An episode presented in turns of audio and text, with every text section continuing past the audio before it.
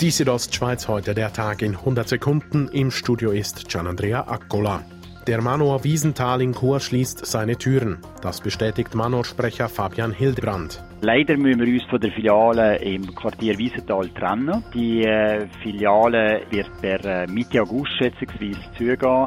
Danach übernimmt der Discounter Lidl und wird dort voraussichtlich etwa ein Jahr später eine Filiale eröffnen. Letzte Woche hat der Bundesrat die Abstandsbußen abgeschafft. Bei Verstößen gegen diese Abstandsregel drohte bisher eine Buße von 100 Franken. Markus Walser, Mediensprecher der Kantonspolizei Graubünden mit den Zahlen der vergangenen Monate. Insgesamt hat die Kantonspolizei Graubünden knapp 200 Ordnungsbußen müssen aussprechen. Nach gut zweieinhalb Monaten Corona-Pause öffnen am Samstag wieder die Kinos. Neben Abstand, Hygienemaßnahmen und Contact Tracing wird gemäß Rita Kalberer von der Kino Kur AG zum Teil auch die Vorstellung selbst angepasst. Wir haben auch jetzt so geändert, dass wir Teil Vorstellungen ohne Pause machen. Ziel sei es, so den zwischenmenschlichen Kontakt minimal zu halten.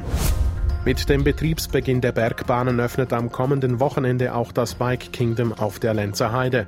Marketingleiter Mark Schüssel erklärt, welches Ziel man damit verfolgt. Die Gemeinden haben sehr viel investiert in Trailentflechtung. Das heißt, dass man wirklich Wanderer und Biker auch an gewissen Punkten kann trennen kann. Die Finanzierung des Projekts laufe über das normale Marketingbudget der Destination.